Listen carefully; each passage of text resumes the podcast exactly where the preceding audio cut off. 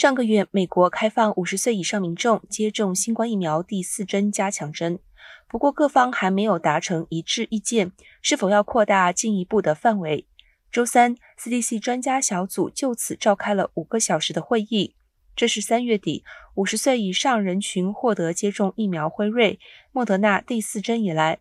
，CDC 专家小组首次开会。与会者大多数认为，根据现在的疫苗情况，通过反复部署加强针来实现防止感染，并不太现实。这一结论暗示，在联邦政府提出一个更清晰的战略之前，监管部门不能向更广泛的人群批准第四剂加强针。目前，卫生专家仍担心今年秋天美国可能会爆发新的疫情，以及是否会出现新的变种传播。